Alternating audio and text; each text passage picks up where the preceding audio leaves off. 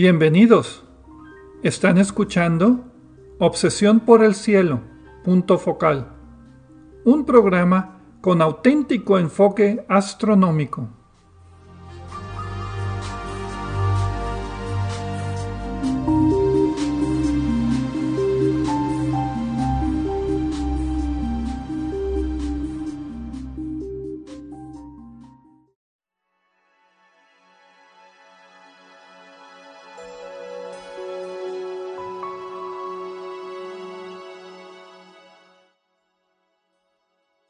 Muy buenas tardes, sean todos bienvenidos a Obsesión por el Cielo, punto focal, el único programa con enfoque astronómico y de exploración espacial en la ciudad de Monterrey y en la República Mexicana. Un servidor, Pedro Valdezada, profesor adjunto de astronomía del Departamento de Física y Matemáticas en la Universidad de Monterrey, les desea la más cordial bienvenida a este programa número 3, 123, de Obsesión por el Cielo, punto focal con fecha del jueves primero de octubre del año 2022. En este programa, como el título lo dice, nos enfocaremos en un tema relacionado con el estudio del universo o la exploración del espacio. Y para esto quiero darle la bienvenida a mi coanfitrión, Edgar Armada. Buenas tardes, Edgar. Hola, Pedro. Muy buenas tardes. Y también le doy la bienvenida a nuestro nuevo integrante de Obsesión por el Cielo, el doctor Gerardo Ramón Fox. Muy buenas tardes, Gerardo. Hola, Pedro, ¿qué tal? Buenas tardes. Pues muy bien, bienvenidos todos los que nos escuchan a esta tercera edición de Obsesión por el Cielo Punto Focal. El tema de esta semana, después de una breve discusión que duró que dos días, nada más nada. Dos días, dos semanas. Vamos a hablar acerca de planetas extrasolares, pero nos enfocaremos en los telescopios espaciales que descubren y caracterizan estos exoplanetas. En otras palabras, todas las misiones espaciales que están ahorita observando planetas extraterrestres, que como siempre lo digo que hablamos cuando hablamos de exoplanetas, para mí es un tema extraordinario porque yo pasé toda mi juventud pues en ignorancia de la existencia de, sistemas extrasolares. Ahora ya es común y es una rama de la astronomía bastante pues productiva. Muchos astrónomos se pasaron al lado oscuro, como yo digo, y empezaron a hacer observaciones de planetas extrasolares, compañía presente incluida. Pues sí, Pedro, desechaste la astronomía, bueno, no desechaste, pero eh, creo que no es el único porque también mucha gente empezó a ver que esta investigación no requería telescopios tamaño Keck o telescopios en órbita, aunque como ahora vamos a ver, pues realmente los telescopios en órbita no dejaron de funcionar, al contrario, fueron especialmente útiles para estas investigaciones. Pero pues sí, creo que no, no estuviste solo allí, creo que mucha gente empezó a hacer investigaciones en esta área por varios motivos, eh, incluyendo los técnicos y los económicos. Sí, me gusta decir que estaba estudiando planetas, nada más que me fui a otros planetas. Muy bien, pues vamos a empezar el tema, si les parece, con una pequeña introducción de los exoplanetas. ¿Qué son los exoplanetas? Bueno, pues formalmente son, son planetas que orbitan alrededor de otras estrellas, pero como decías al inicio, es, es una pregunta que nos hemos hecho siempre en astronomía, en cualquier evento de divulgación o en charlas, siempre preguntan sobre, ¿existen planetas orbitando alrededor de otras estrellas? Y ahorita ya, ya podemos responder que sí. Y esta es una pregunta muy interesante porque va, va muy de la mano con preguntas muy fundamentales sobre el origen de las estrellas y la vida. Entonces los podemos definir como planetas que están orbitando alrededor de otras estrellas. Tengo una pregunta. Los planetas que no están orbitando alrededor de una estrella, bueno, en realidad creo que son dos preguntas. Primero, ¿se pueden llamar planetas? Porque hemos hablado de los planetas errantes. Y segundo, ¿son exoplanetas? Yo respondería a tu pregunta. Depende a quién le preguntes. Si le dices a un físico, le llama planeta, un o cuerpo que está orbitando alrededor de otra estrella y a un astrónomo depende de la definición de, eh, de, la Unión Astronómica Internacional. Planetas nos quedamos que son los que están en el sistema solar y los que están alrededor de otras estrellas les llamamos planetas extrasolares. Es semántica. Taxonomía. Eh, más semántica que taxonomía, pero pues también eso es lo que hemos dicho en el programa desde hace décadas, no tanto, pero bueno, sí, desde hace muchos años, que todo, todo es relativo, nada más saber de qué estamos hablando, ¿no? ¿Cuándo fue el primer exoplaneta? Ya no me acuerdo. En 1995 fueron los astrónomos Didier Queloz y Michel Mayor de la Universidad de Ginebra, pero estaba en un observatorio en Francia. Entonces descubrieron un planeta que orbita alrededor de la estrella 51 Pegasi, que de hecho está al límite de verse a simple vista, creo que es magnitud 5.9, y está en la constelación de Pegaso, en el hemisferio norte celeste.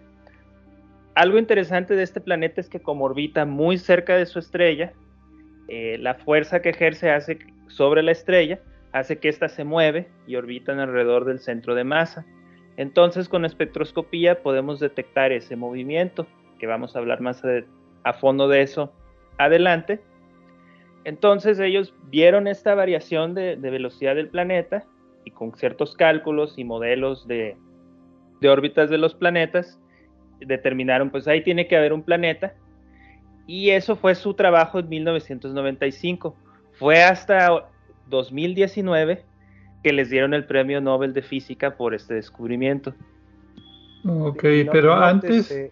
Perdón, Pedro, nótese que no hay premio Nobel de Astronomía cuando hay descubrimientos de física, de astronomía que son considerados para premios de este calibre, eh, bueno, específicamente para premios Nobel son en el área de física.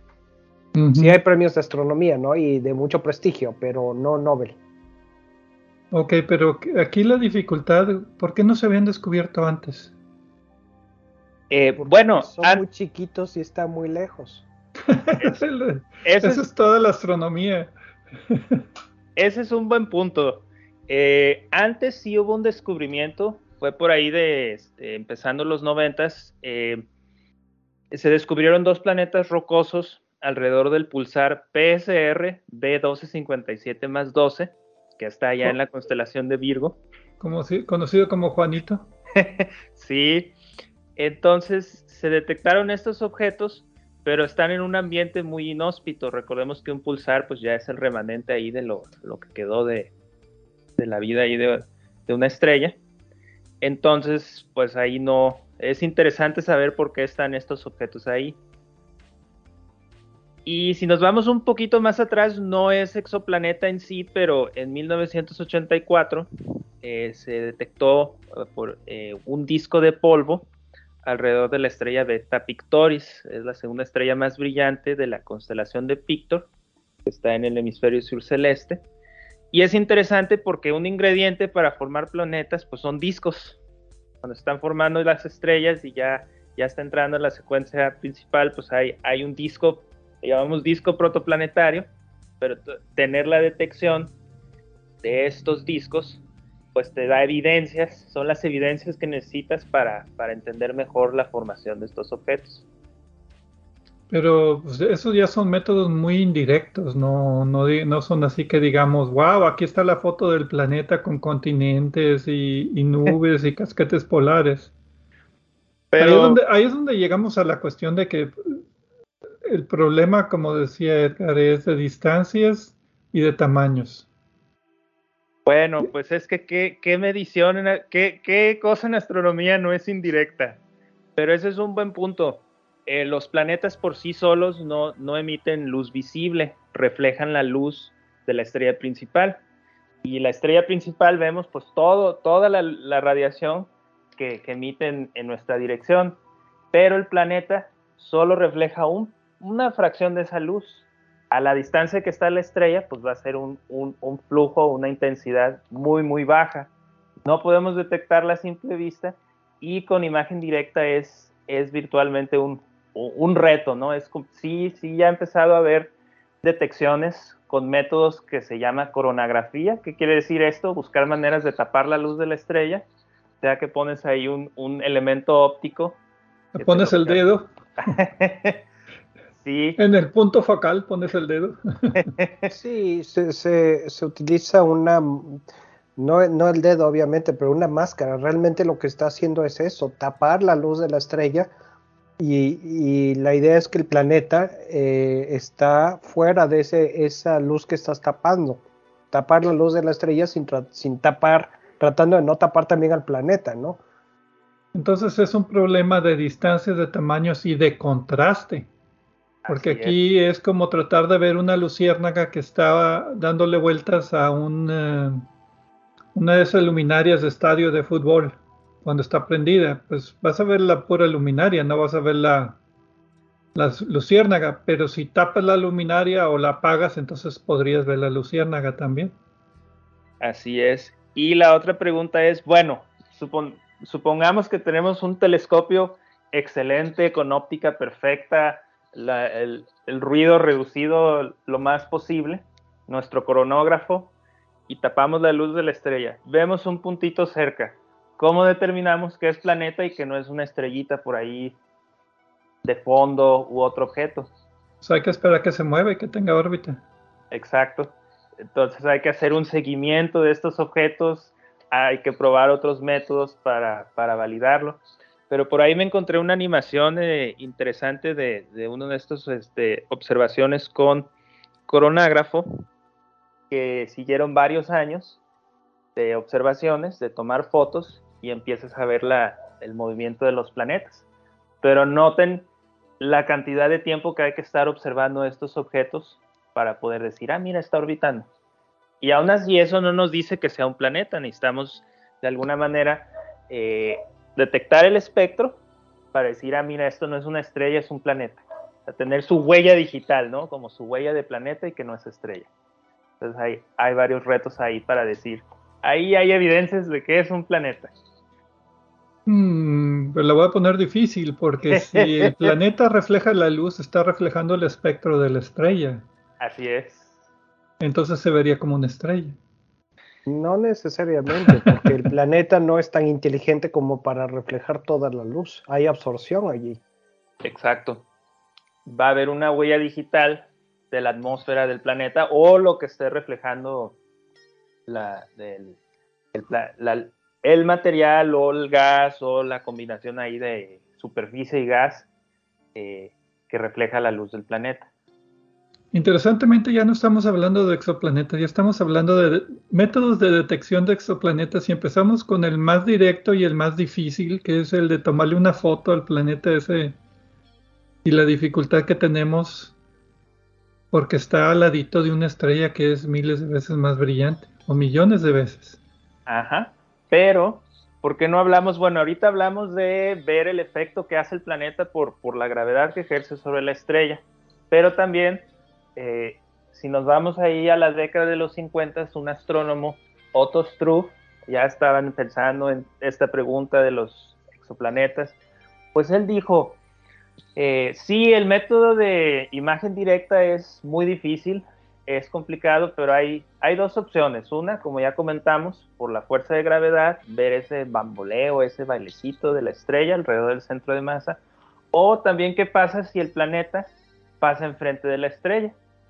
Pues va a producir una sombra, va a cambiar tantito el brillo, va a bajar, ya que sale sube otra vez el brillo. Entonces a esto le llamamos un tránsito que está, está transitando o está pasando enfrente de la estrella. Entonces propuso estos dos métodos, puso la semillita para decir, bueno, tenemos varias opciones, estas dos opciones de buscar estos objetos. ¿Cuál es el reto de los tránsitos? El problema es, bueno, si estás buscando planetas, pues tienes que ponerte a observar muchas, muchas estrellas por muchas temporadas y buscar señales de estos cambios de brillo, porque también el brillo puede variar por que la estrella es una estrella variable, valga ahí la repetición, o puede haber otros, pueden ser variables cataclísmicas, puede haber manchas estelares, manchas grandotas como las del Sol, que también producen cambios de brillo. Pero bueno, el tránsito es una manera de, detectar que ahí está. Y en 1999, eh, los grupos de David Charbonneau y Greg Henry y observaron por vez primera un tránsito. Ellos ya sabían que había un planeta alrededor de la estrella, se había por el, por el otro método de, de, velocidades radiales, que ahorita hablamos un poquito más de eso. Ajá. E, e, eso es trampa, pero por una parte es una forma normal de hacer la ciencia. Cuando estás tratando de probar un nuevo procedimiento, un nuevo sistema de obtener datos, es útil eh, probar en un caso en el que sabes que sí hay datos. Ya después que el método esté demostrado, entonces eh, ya se podrá emplear en, circunstancias en las que de entrada no se sabe si va a haber o no señal. Exacto. Y, saber si la información es de a de veras o es un resultado negativo, ¿no? Exacto. Esto fue un esfuerzo para validar el método, decir, ah, es posible observarlo, es posible decir sí, si es un tránsito, tiene estas características y de ahí empezar a construir pues todas las herramientas para extenderlo a más estrellas y más objetos. Y es interesante. Sí, no, no, síguele. Es interesante que hasta la fecha se han descubierto más de 5.000 exoplanetas. Aquí tengo, aquí tengo el dato exacto de la enciclopedia de exoplanetas hasta el día de ayer. 5.186 planetas descubiertos en 3.824 sistemas, o sea, 3.824 estrellas, y 839 de esas estrellas tienen más de un planeta. Es interesante, se han descubierto también sistemas ya de múltiples planetas. Ahora, y también tengo aquí un poco la distribución de cuántos planetas se han detectado por cada método de detección. Entonces, ahorita el método de tránsitos que brevemente dijiste de qué se trataba, tiene el 70% de los descubrimientos. 3624. Después le sigue el método de velocidades radiales con 20%, 1012 aproximadamente. Y aquí puedo hacer una pequeña pausa. El método de velocidades radiales, como el método de tránsitos, tiene una desventaja muy grande. Y eso es que el planeta tiene que estar, el sistema tiene que estar casi de lado. Sí, tiene que estar perfectamente de lado para que el planeta pase enfrente de la estrella visto desde la Tierra. Y esa es una fracción muy pequeña de todos los exoplanetas. La mayoría no la van a tener. Y en el caso opuesto, si el planeta está orbitando en el plano del cielo, o sea que esté a 90 grados de observación desde la Tierra, nunca vas a ver un tránsito y este método de velocidades radiales no te va a funcionar tampoco. No, ninguno de los dos métodos va a funcionar, de los dos métodos principales. Entonces tiene, el, el método de velocidades radiales es de tomar el espectro de la estrella, ver las líneas de absorción de los elementos de la estrella y medir el efecto Doppler provocado por el tirón gravitacional del planeta sobre la estrella. Porque no nada más el planeta orbita la estrella, también la estrella responde a la gravedad del planeta. Y si el planeta es muy masivo y muy cercano, la fuerza de gravedad que actúa al cuadrado, al inverso del cuadrado de la distancia, pues va a ser mayor. Bueno, hay otro detalle y es que de entrada todos los métodos van a estar, van a tener más facilidad para detectar planetas más grandes.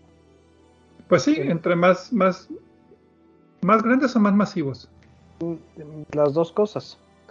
Bueno, en el caso del método de los tránsitos, importa más el tamaño físico. En el caso de eh, las velocidades radiales, pues la masa y la distancia, ¿no? Y la distancia. La cosa es que entonces el método de velocidades radiales, como depende de eh, el efecto sobre la luz de la estrella conforme eh, cambia la posición de esta en relación a nosotros por causa del planeta, depende tanto de la distancia en la que está orbitando, eh, eh, en cuanto menor sea la distancia, más fuerte va a ser el tirón gravitacional, y también de la masa. Igual, en cuanto más masa, va a ser más rápido el tirón. Indirectamente también depende de la órbita, porque si vemos este tirón que se repite, este efecto en el espectro que se repite con cierta frecuencia, eh, vamos a saber que ahí está el planeta. A lo que voy es esto. Este método y los otros también están prejuiciados para detectar más planetas de mayor masa y mayor tamaño con órbitas cortas. Y es natural que se escapen los de menor masa, los más chiquitos, con órbitas más largas. Sí, pues entonces los planetas de alta masa y, cerca de la estrella van a ser los más escandalosos y van a ser los primeros en ser descubiertos. Ese es un sesgo de observación que ahorita estamos tratando de superar. No tenemos la tecnología suficiente para detectar efectos gravitacionales de un planeta chiquito y lejano o de un planeta chiquito, pues no podemos detectar el tránsito todavía si es muy chiquito, si es del tamaño de una luna, por ejemplo. Se mete en el ruido. Pero tiene, tiene una ventaja. Perdón, ¿es una ventaja? Sí, la ventaja es de que tú estás observando la estrella, no el planeta. Entonces la estrella puede estar muy lejana y lo puedes detectar. El método que hablamos antes de tomarle una imagen nada más funciona para planetas o sistemas que están cerca de nosotros. Porque estás tratando de separar un puntito de otro de alguna manera. Pero otra desventaja es que eh, a la hora de tratar de estimar las poblaciones de planetas, tratar de pensar cuántos planetas de cuántos tamaños hay, cómo se distribuye esto, qué tipos de planetas tienen las estrellas, vamos a encontrar el otro problema, que, nuestros datos son incompletos y están perjuiciados hacia algo. Sí, pero por ejemplo, con la, inclinación de la órbita podemos hacer estadísticas asumiendo que la orientación es aleatoria y detectamos X números de planetas que transitan, pues cuántos más debe haber que no transitan. Sí.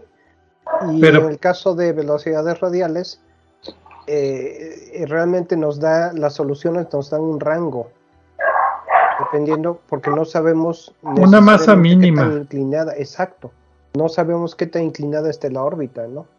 Sí, por eso en la, en la eh, para una caracterización completa debes combinar las observaciones de los dos, tránsito y velocidad radial.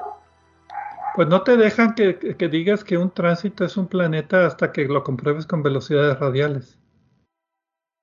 Así es. Rápidamente, déjame mencionar otros métodos antes de, llegar un poquito más al método de tránsitos, porque el método de tránsitos, la verdad, es el que más se ha utilizado en naves espaciales, entonces ese es el que vamos a profundizar. Pero, por ejemplo, uno parecido a la imagen directa está el método de astrometría, medir el movimiento de la estrella y cómo se bambolea por el efecto gravitacional del planeta.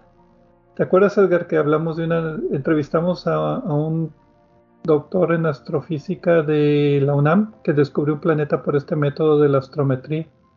Sí. Hace como ¿qué? dos, tres programas de obsesión por el cielo. Sí, hace eh, un par de programas. Pero este método también tiene la desventaja de que estás midiendo el movimiento de una estrella y entonces la estrella tiene que estar cerca de nosotros. No puedes medir el movimiento de esa estrella si está muy lejos de nosotros porque pues ya es demasiado chiquito para ser medible. También está el, el, perdón. Creo que Gaia va a poder aportar mucho en esa parte de astrometría para detectar exoplanetas. Sí. Referimos al punto focal número uno, hablando de Gaia. El, programa que te refieres, Pedro, fue el 979 de Obsesión por el Cielo del martes 6 de septiembre. Hablamos del sistema, la entrevista fue sobre el sistema planetario GJ896AB. También está otro método de microlentes gravitacionales. Ese ya es un poquito más eh, sofisticado pero también tiene la dificultad de que necesitas una alineación perfecta entre una estrella de fondo y un planeta que pasa enfrente. Y eso es bien difícil de conseguir. Entonces básicamente lo que estás haciendo es un lente gravitacional, pero con un planetita. Y sí, aquí tengo que, aunque es un método muy difícil, se han descubierto 219 de estos planetas. Cronometraje de pulsares, lo que Gerardo, lo que tú decías de detectar planetas alrededor de un pulsar, viendo cómo el periodo de pulsación varía, también por el efecto Doppler, por el tirón gravitacional del planetita sobre el pulsar, que estamos hablando de observaciones de ondas de radio, no de, no de luz visible. 1% de los planetas, 49.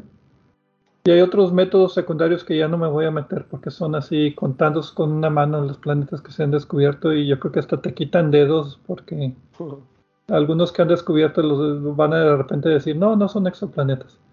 Como medir variaciones en, los tiempos de los tránsitos o, o, tránsitos secundarios o cosas por el estilo. Sí, sí ahorita que hablas de ese de variaciones de tránsito, de tiempos de tránsito, yo, yo, yo colaboré en un trabajo de ese y es muy complicado. Nunca queríamos ver si la, el periodo orbital de un planeta estaba variando, si se está haciendo más corto, quiere decir que se va acercando a su estrella. Y fue muy complicado de, decir si es algo concluyente o no. Entonces yo le pongo asterisquito. ok. ¿Y me falta algún otro método?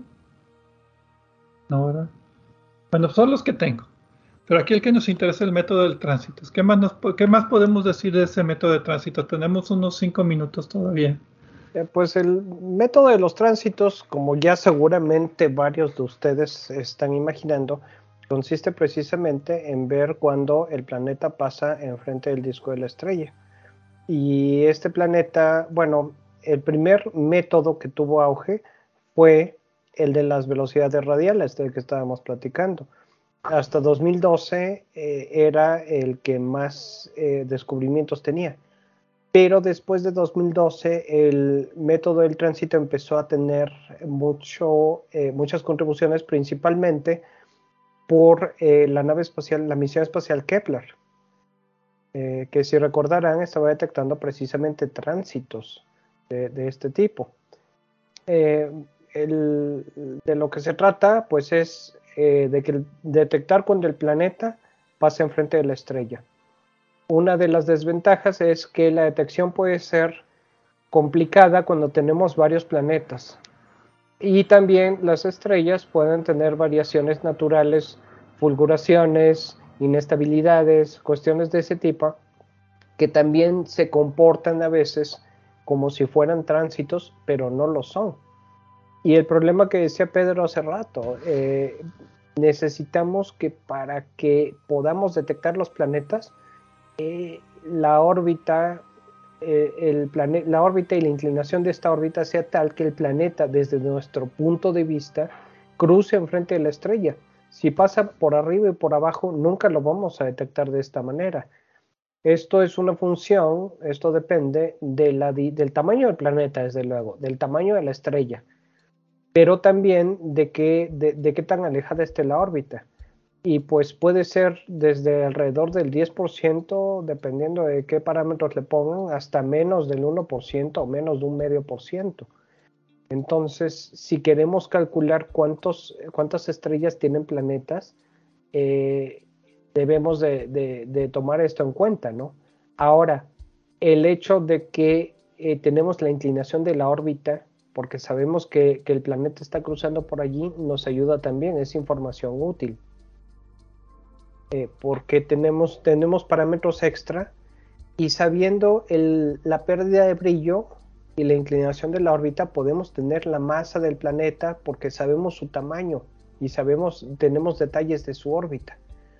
Ahora, como tú dices, Pedro, eh, los tránsitos, los, planetas descubiertos por tránsito, deben de eh, comprobarse por otros métodos.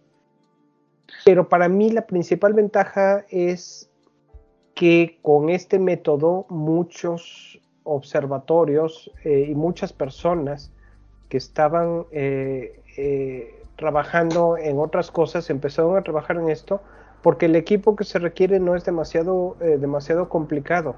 Los sensores actualmente son capaces de detectar pérdidas de brillo muy pequeñitas y eso ha ayudado a que más gente se involucre en eh, búsqueda o detección de exoplanetas, incluyéndote a ti, Pedro. otra ventaja muy, creo que vale la pena destacar del de tránsitos es que podemos sacar información de la atmósfera del planeta. Para entender esto vamos a pensar en los eclipses lunares, que se ve, se ve naranjita la luna por, porque la atmósfera, nuestra atmósfera, dispersa mucho el azul y pasa mejor el rojo. Entonces, si vemos una atmósfera en un cierto filtro, se puede ver más, más gruesa y en otro filtro menos gruesa. Entonces, dependiendo de las variaciones que veamos de, filtro a filtro en las observaciones, podemos sacar información o, ciertos parámetros de las características de su atmósfera. Y también se puede detectar de principio de cuentas por eh, cierta, cierto perfil que sigue la curva, se puede detectar en primer lugar si hay una atmósfera o no. A lo mejor el cambio de brillo no es suficiente para aplicar la técnica de los filtros, pero mínimo podemos detectar que tiene una atmósfera o que probablemente no tenga una atmósfera o una atmósfera eh, eh, sustancial. Eh, y otra de las ventajas que creo que mencionó alguien de ustedes hace un minuto es que podemos mm, detectar cuando tomando en cuenta el cambio de los, del espectro, recibir, detectar, conocer la luz que está reflejando el planeta directamente, porque vamos a tener un momento en el que el planeta refleja y un momento en el que no refleja. Y vamos a tener una idea de en qué punto de su órbita está. Ahora, una de las desventajas, desde luego, es que eh, primero, pues eh, hay planetas que tardan décadas en orbitar sus estrellas. Entonces hay que a veces realizar observaciones por mucho tiempo, que es una desventaja también del método de las velocidades radiales, ¿no? Eh, Por eso los planetas que estén más cerquitas son los primeros en ser descubiertos, porque no son, le dan la vuelta muy seguido. Y seguramente han escuchado que hemos mencionado varios planetas, varias estrellas que tienen dos planetas confirmados y se piensa que hay otros. Y esto es precisamente porque los cálculos se complican mucho. Para un planeta son más o menos sencillos, pero cuando empiezan a crecer los planetas, y además eh, los efectos de la estrella eh, que no son periódicos por cambios de brillo de la estrella, manchas estelares, este tipo de cosas, complican mucho las ecuaciones. Entonces hacen falta muchos datos para realmente empezar a, confirmar más planetas, sobre todo en órbitas más alejadas. Hola, eh, bueno, déjame más un par de días más y vamos a corte acerca del el, método de tránsitos te da el tamaño del planeta directamente. O si no el tamaño de perdido, la relación del tamaño del planeta con respecto a la estrella, porque muchas veces no se conoce el tamaño de la estrella. Pero ya es una idea del tamaño. El método de velocidades radiales confirma que el tránsito fue un exoplaneta y además te da la masa del planeta. Masa entre volumen ya te da la densidad del planeta y ya puedes empezar a hablar acerca de planetas rocosos o planetas gaseosos.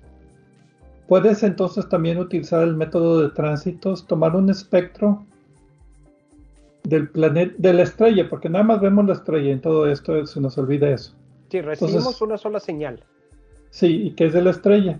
Pero si el planeta está enfrente en tránsito, parte de la luz de la estrella pasa por la atmósfera del planeta y podremos ver la contribución al espectro del planeta y de la estrella. Si el planeta no está en tránsito, ese es el espectro de la estrella y podemos comparar, normalizar uno con el otro. Y entonces ya te da posibles... ¿Qué es lo que hizo el Webb ahorita recientemente? El telescopio espacial James Webb reveló un espectro infrarrojo un planeta, creo que le encontraron dióxido de carbono y agua. Y eso ya te da una idea si tiene atmósfera o no.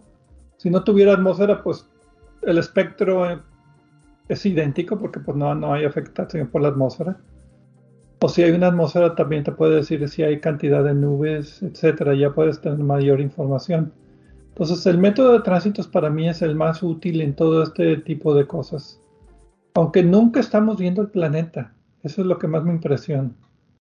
A mí lo que me gusta es que se puede que los planetas que son fáciles de detectar por el método de tránsitos también son bastante buenos sujetos para estudiar con el método de velocidades radiales y cada método nos da información extra y se puede combinar. Sí, porque ya si el planeta pasa enfrente de la estrella, ya conoces el ángulo de inclinación, ya tienes la masa exacta del planeta, no tienes un límite inferior. Pero bueno, Vamos a una pequeña pausa y regresaremos ya hablando un poquito más acerca de las misiones espaciales, por qué hay que hacerlas en el espacio, tipos de exoplanetas, etcétera, etcétera. Vamos a continuar la conversación a ver a dónde nos lleva. Regresamos.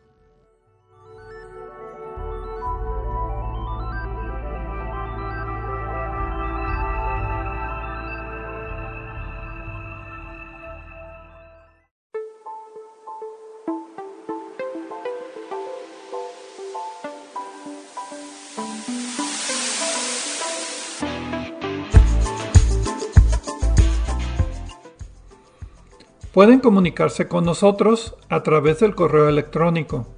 La dirección es obsesión por el cielo. Obsesión por el cielo en minúsculas y sin acentos ni espacios. También nos pueden dejar preguntas, comentarios o sugerencias en nuestra página de Facebook de Obsesión por el Cielo o en nuestra cuenta de Twitter de arroba o por el cielo. Si desean escuchar programas anteriores, lo pueden hacer visitando nuestra página de internet de obsesiónporelcielo.net, donde encontrarán las ligas de cada programa que se almacena en formato de podcast y que distribuimos gratuitamente.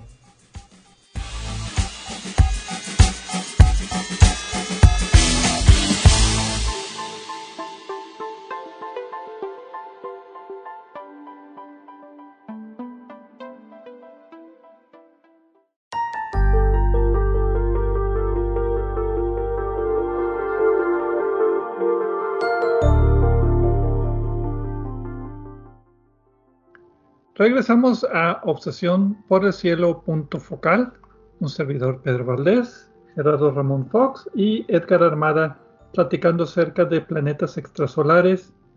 Y pues vamos a entrar ya que describimos algunos métodos de observación, que son los planetas extrasolares. Vamos a hablar un poco más acerca de observaciones con telescopios espaciales. Pero ¿por qué telescopios espaciales? ¿Qué ventajas tenemos? Porque es bien caro hacer un satélite, mandarlo a órbita, mandarlo a algún lado. ¿Por qué no lo hacemos desde la Tierra? Ventajas y desventajas, ¿quién se lo viene? Vamos a ver un poco de qué se ha hecho desde la Tierra para entender por qué nos da ventajas un telescopio espacial. Entonces, como, como ya vimos, hay dos maneras, medir el bamboleo, medir el cambio de brillo para tener información de los planetas. Eh, entonces, en tierra lo que se ha propuesto es hacer campañas masivas, sistematizadas, que están siempre viendo distintas regiones periódicamente. Las más populares son los proyectos HAT y WASP. HAT es porque es la Hungarian Made Automated Telescope, quiere decir es telescopio automatizado hecho en Hungría, porque fueron astrónomos húngaros que lo propusieron, pero se mantiene por instituciones estadounidenses. ¿Qué hace este proyecto? Tiene dos telescopios, bueno, dos sitios de observación. Cada uno tiene varios telescopios. Uno está en Arizona, en Mount Hopkins, y el otro está en Mauna en Hawái. Con esta diferencia de, distancia y, y de horario, les permite monitorear el cielo las 24 horas. Y esto es clave.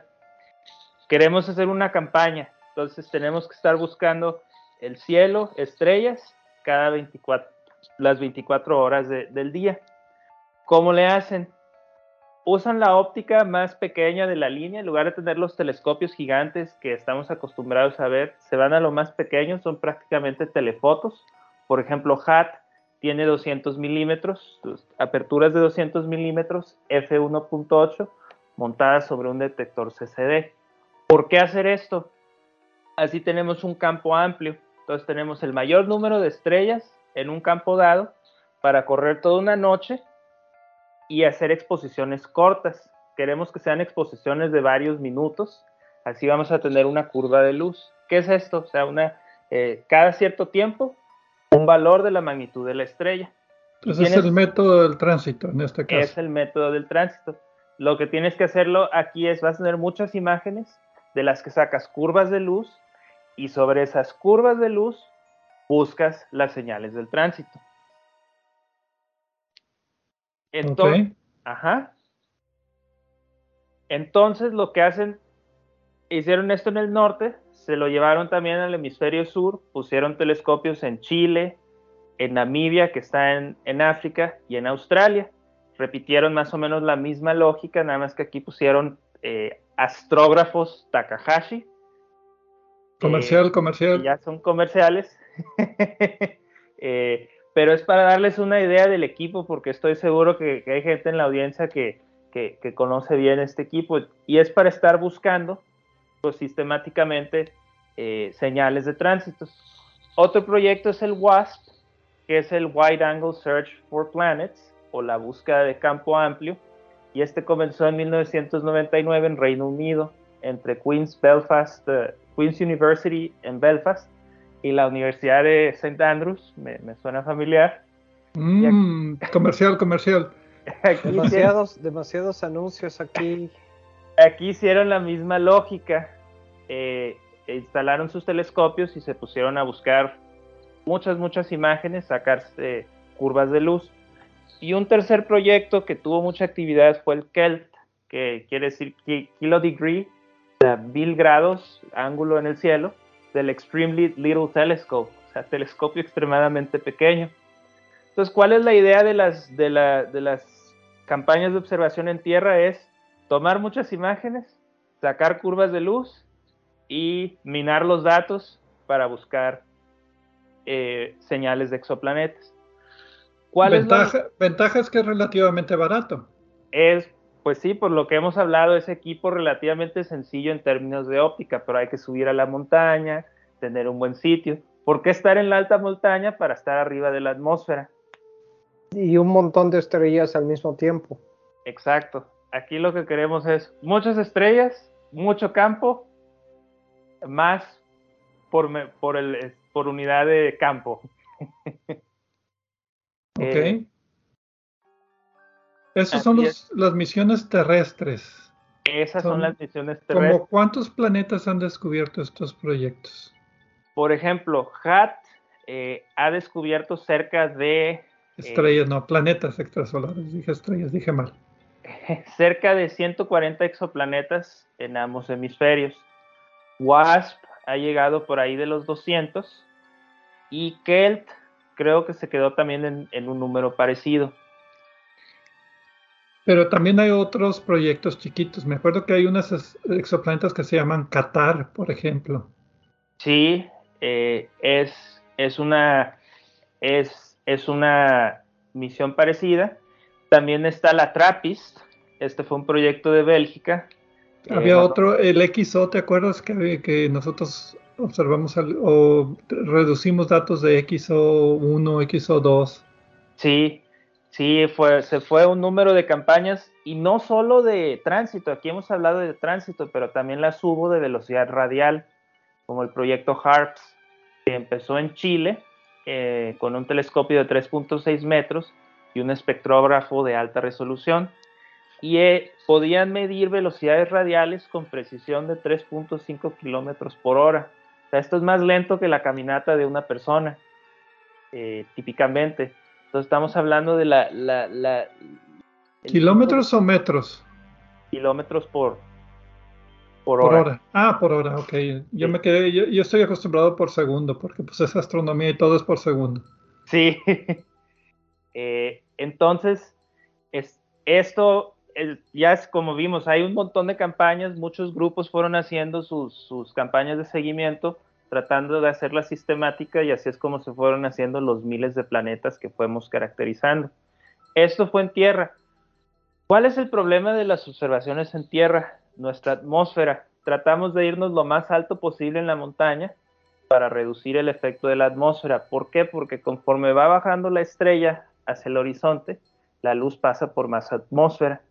Entonces se extingue más luz y en la, no lo comentamos al principio, pero al sacar las curvas de luz, lo que hacemos es comparar el candidato contra una estrella que sabemos que no tiene variaciones, porque esa diferencia nos permite corregir turbulencia y otros efectos de la atmósfera. Entonces estamos hablando ahí de turbulencia, estamos hablando ahí de extinción, ¿no? Porque conforme se va bajando, eh, absorbe más luz la atmósfera.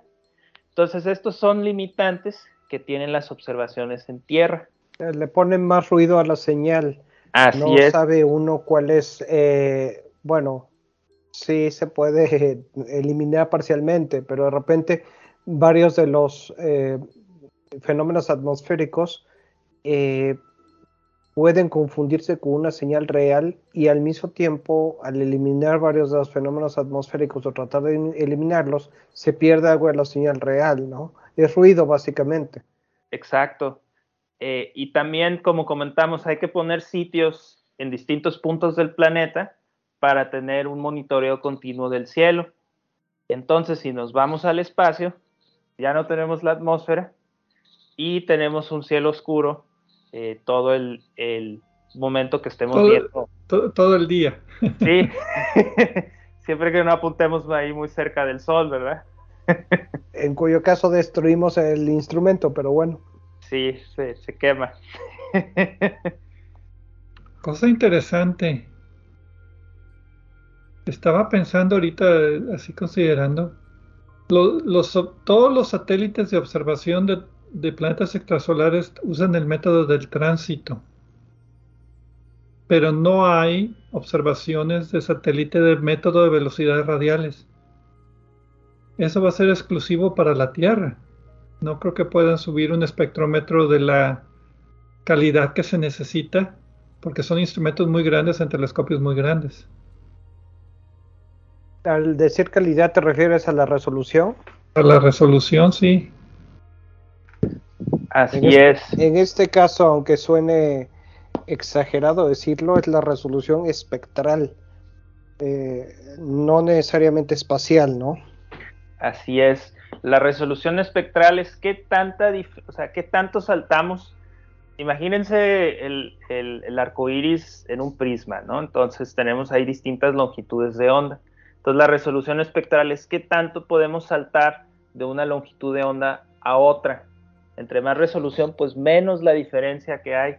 Y esa diferencia es importante porque se traduce por efecto Doppler a la velocidad más pequeña que podemos medir de este bamboleo. Como, ejemplo, los espectrógrafos que se utilizaban a principios del siglo pasado eh, ponían varios prismas uno atrás del otro para aumentar la resolución, para eh, esparcir más la señal y poder detectar con más, eh, con más espacio los cambios ¿no? y las líneas. Así es. Otra ventaja que tiene el, tránsito es que toda la luz que capta el telescopio o, el, sistema óptico se va directo. Eh, digo, tomando en cuenta ahí es transmitancias de las lentes y eso, pero se va directo al detector. A un solo píxel. Ajá. Eh, o a los píxeles. Mientras que en espectroscopía, dependiendo de nuestro instrumento, va a haber más pérdidas. Y luego si hay rendijas, reducimos todavía más eh, la, cantidad de luz que absorbemos. Entonces tenemos que irnos a exposiciones largas. Entonces por eso la espectroscopía va a funcionar mejor en instrumentos grandes. Hay que captar muchísima luz para que se la podemos pasar al espectrógrafo y tener una buena medición. Ok. Entonces aquí lo que conviene para tránsitos nada más es ir al espacio. Así es. Y la, bueno, no, no, es la primera misión. La primera misión fue Corot. Ahorita va a hablar acerca de Corot. O bueno, ¿quieres tú empezar de no Yo estoy de acuerdo que ha sido la primera. Bueno, es porque sí fue la primera, ¿no? Varios de los misiones no estaban realmente diseñadas para eso, aunque terminaron haciéndolo. La, la, primera yo creo que fue la canadiense, la misión MOST. Pero si quieren ahorita, eh, no sé si quieres hablar antes de Kepler, Pedro. A ver, MOST fue en el 2003 y Kepler fue en el 2009. No, pues por, derecho te toca a ti primero. Eh, bueno, yo pues, puedo hablar de la, yo puedo hablar de la misión Kepler, pero eso empezó en el 2009. Most es 2003, Sweeps es 2006 y Corot es 2006, ¿no? si quieres. Empezó en 2004. Bueno, depende también, porque una cosa es la fecha de lanzamiento, otra cosa es la fecha en la que empieza a operar. Pero tratando de ponerlas más o menos en orden, eh, la primera para mí fue eh, la Most y Corot sería en primer lugar. La primera que escuché sin empezar a buscar los datos fue Corot, de hecho. Pero eh, una cosa interesante aquí es que varias de estas misiones no estaban realmente tratando de detectar exoplanetas, pero el tipo de datos que recolectaban y la forma en la que los recolectaban hacían útil para detectar exoplanetas, eh, tránsitos de exoplanetas. eh, la, que tengo aquí como la primera es la misión canadiense Corot, perdón, la misión MOST, que es, un telescopio Maxutop, eh, una óptica común en telescopios de aficionados y observatorios eh, pequeños de instituciones pequeñas, escuelas, etc. este instrumento lo que trataba de detectar es oscilaciones pequeñas en estrellas y eh, estaban principalmente buscando eh, eh, señales para, estudios de astrosismología. Esto es a través de las variaciones que se detectan en la superficie de la estrella, que se traducen en cambios de brillo, llegar a conocer algo de la estructura y las capas de las estrellas, que por cierto sería buen tema para todo un programa, porque es un tema bastante amplio y es complejo. La cosa es que eh, ese era el enfoque principal del, del instrumento. Eh, creo que también fue el primer instrumento eh, de Canadá, el primer telescopio espacial de Canadá. Muy pequeñito, muy simple, pero sirvió para esto, ¿no? O sea, como que ya estaba comisionado para otra cosa y dijeron, vamos a ver si podemos hacer esto también. Es que la señal es la misma. De hecho, eh, básicamente los cambios de brillo que se detectan en astrosismología también funcionan para detectar los tránsitos.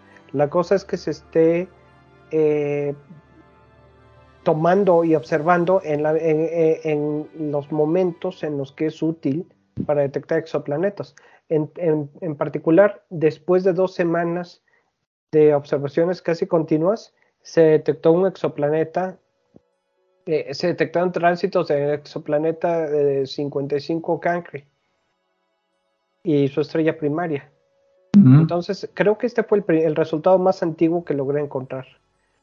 Después de eso, sí empezó la misión Corot, que empezó desde 2004. Y eh, detectó, creo que es la que detectó más exoplanetas antes de Kepler. 34 aquí tengo. Y la, la óptica en particular, aunque era un telescopio afocal, básicamente no es algo que reconozcamos como un telescopio nosotros directamente, eh, el objetivo era minimizar la luz eh, que interfería reflejada de la Tierra. Tenía un ángulo de visión de 2.7 por 3 grados y medio. Por cierto, esto se parece a, si mal no recuerdo, a la óptica de a los detectores, la, forma en la que están los detectores de Gaia, que hablamos en el primer programa de punto focal. Eh, y pues cuatro detectores CCD. Y hay una. ¿Cuántos, ¿Cuántos exoplanetas dices que se detectaron aquí? Yo tengo 34 en mi lista. Eh, más o menos aquí viendo la lista y sin contarlas, porque no os puse números lo que tenemos. Eh, se empezaron a detectar con esos supertierras eh, la forma en la que lo hacían era con exposiciones de 32 segundos cada 32 segundos. Y luego, otra cosa interesante de la arquitectura de Corot es que se hacía el procesamiento en el telescopio, en el instrumento, en el espacio, para mandar los datos ya digeridos, ya procesados a la Tierra y no tener tantos datos que procesar y que mandar. No eran las imágenes en sí. Correcto. Y también eh, la capacidad de Corot para detectar cambios de brillo de 1 entre 10.000, una diez milésima eh, de, la señal, en algunos casos dependiendo del brillo. después de eso, pues estuvo eh, uno que es siempre tratando de coincidir con alguna palabra reconocible, reconocida, en este caso la misión SWIPS, eh, que era específicamente esta sí para detectar exoplanetas. No detectó tantos. Eh, ¿Tú tienes la cantidad, Pedro? 16. Pero, fueron, pero fueron de muy buena calidad porque fue el telescopio espacial Hubble. Correcto, y este, este proyecto estaba diseñado específicamente para buscar exoplanetas. Entonces, eh, hasta donde yo sé fue la primera y creo que la única o casi la única vez que se ha empleado el telescopio Hubble del cual ya hemos hablado en los programas principales en varias ocasiones, para buscar exoplanetas eh, por el método de los tránsitos. Ok, pero fue entonces una, un, proyecto particular de Hubble que ya no se ha repetido. Eh, sí, la cosa es que fue dedicado, eh, dedicado a exoplanetas, pero con un instrumento tampoco que no fue dedicado a exoplanetas. Eh, el, de, el de Korot sí estaba diseñado para buscar planetas. Y yo recuerdo que en esa época lo mencionábamos mucho en, las en la sección de noticias astronómicas en el formato que tenía el programa en esa época. Ahora, otra misión, otro proyecto de la NASA fue eh, la nave, la misión Epoxy. Otra vez. Ah, otra vez, sí, pero, las cosas. Sí, pero ese también fue reciclado de, otra misión. Sí, porque el, enfoque principal era observar cometa, eh, un cometa en particular. Y tuvo, eh, creo que fue la primera misión cometaria realmente espectacular y dedicada a eso, ¿no? Pero también observó eh, seis o siete exoplanetas anteriormente descubiertos que transitaban sus estrellas y logró obtener datos más precisos. Y la última, la última que tengo, que es la más reciente, que fue también experimental de las misiones menores, fue una demostración tecnológica de la NASA, el eh, Asteria se llama, la, nave, básicamente era un satélite cúbico. El enfoque aquí era tratar de tener eh, naves pequeñas, ligeras, utilizando equipo que ya está, hablando de telefotos, en este caso utilizaban un telefoto de F1.4 de 85 milímetros fabricado por eh, la compañía Zeiss en Alemania, hablando de anuncios. Eh, y pues era una demostración tecnológica, pero pues es un equipo, el, telefoto este mide alrededor de unos 20 centímetros, quizá un poco menos, quizá 17, 19. El, el, satélite pesaba 12 kilos apenas. Entonces, esta es una manera, lo que querían aquí demostrar era más bien la tecnología y resultó una manera económica de realizar búsqueda de exoplanetas por el método del tránsito desde el espacio. Ok, pero esas fueron misiones pequeñas o reasignadas de, otro, de otra misión, astrosismología o la del cometa. Excepto Corot, que también tenía un componente de astrosismología. Ah, ahora, hay varias misiones propuestas de varios tamaños a partir del 2024, eh, eh, del año entrante, 2023 pero esas hablaremos después. De esas hablaremos después. Pero eh, algunos de, estas, de estos datos tampoco son dedicados. Por ejemplo, se ha hablado de utilizar eh, Gaia para buscar exoplanetas. Aunque no se me ocurre cómo, en qué formato podría encontrarlos, excepto por astrometría, no por tránsitos. Sí, astrometría, que es la especialidad de Gaia. Pues sí. Ok. Pero la primera misión en ser 100% diseñada y dedicada para exoplanetas fue la misión Kepler, que me encantó porque no es acrónimo de nada. Todas las demás son acrónimos forzados de la NASA o de la Agencia Espacial Europea, pero Kepler fue nada más por, Johannes Kepler. Y tenemos dos programas de obsesión por el cielo dedicados a Kepler, el 569, el 26 de agosto de 2014, y el 625 el 6 de octubre del 2015. Esta fue una misión que fue lanzada en el 2009 y terminó en el 2018.